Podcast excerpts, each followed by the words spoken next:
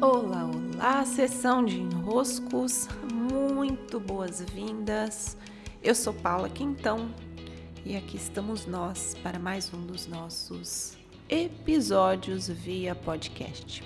Espero que estejam bem pelo meu Instagram, caixinha de desenroscos aberta e inscrições para mentoria de negócios e consciência também o curso Perdas e Refazimento em temporada de portas abertas também.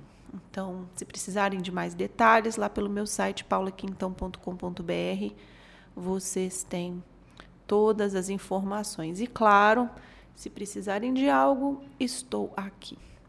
Hoje acabei de publicar lá pelo meu Instagram e logo no meu site, no meu blog, um texto sobre uma situação em que eu estive alguns dias, fui passear no parque e apareceu para mim um filhotinho de cobra. Até fiquei pensando se era uma minhoca, mas estava muito grande e muito arisca, e muito assim enérgica.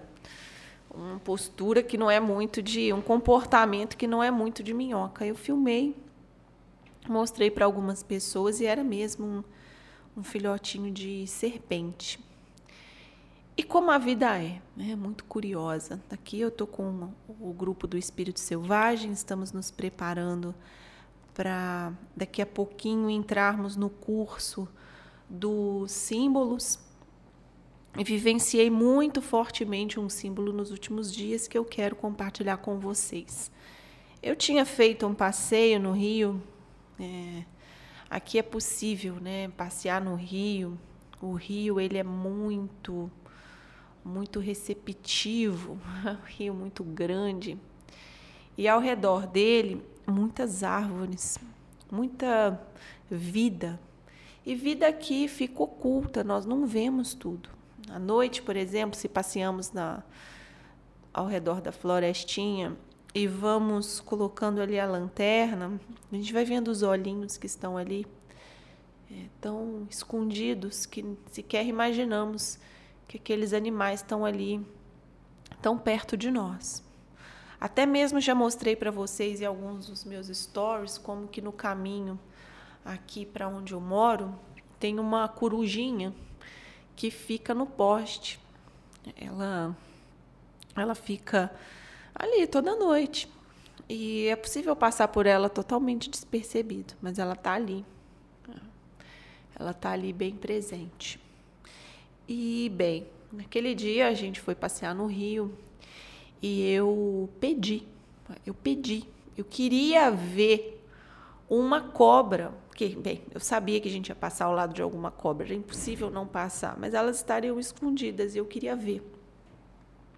Então nós fomos, passeamos e naquele dia eu não vi nenhuma cobra, mas eu adoeci. Adoeci, fiquei com febre, tive uma semana que eu precisei tomar antibiótico.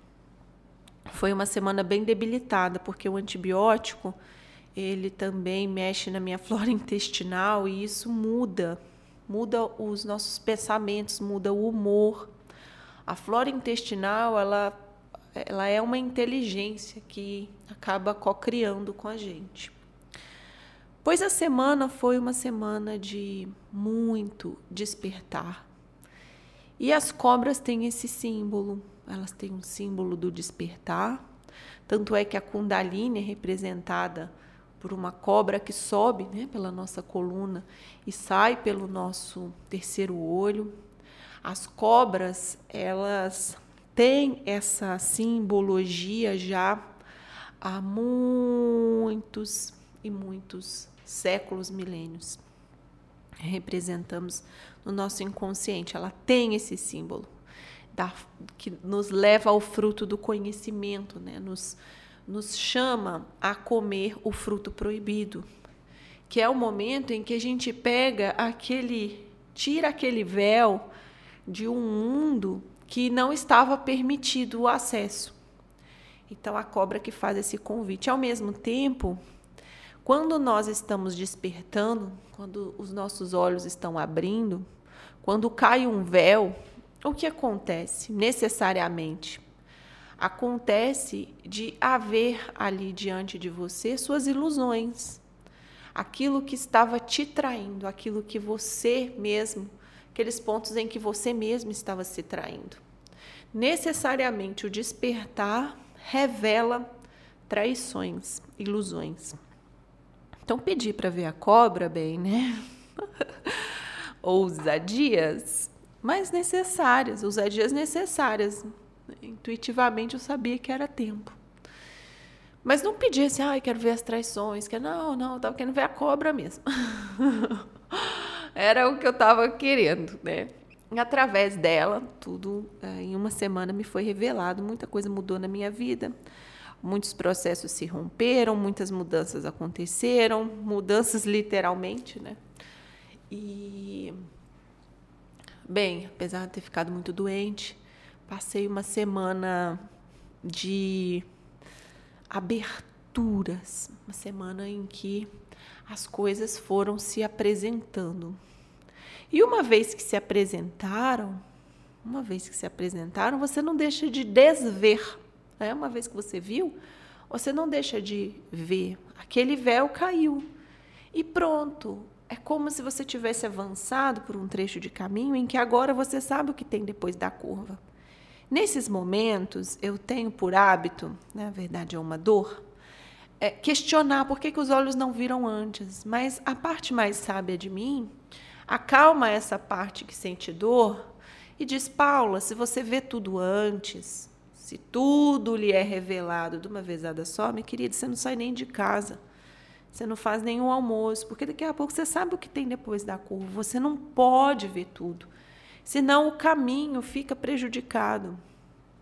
O caminhar ele fica, ele ganha uma interferência, ganha um viés quando você sabe exatamente o que vem depois da curva. É difícil você ficar neutro diante daquilo que você viu. Então você não vai viver algumas entregas, você não vai viver algumas confianças, você não vai viver algumas apostas, você não vai viver algumas mobilizações na sua vida, porque você já sabe, ah, depois da curva tem isso, para que que eu vou fazer esse movimento? Então você deixa de fazer movimentos e, portanto, a sua vida é, digamos assim, as experiências da vida ficam menos ricas, ficam prejudicadas.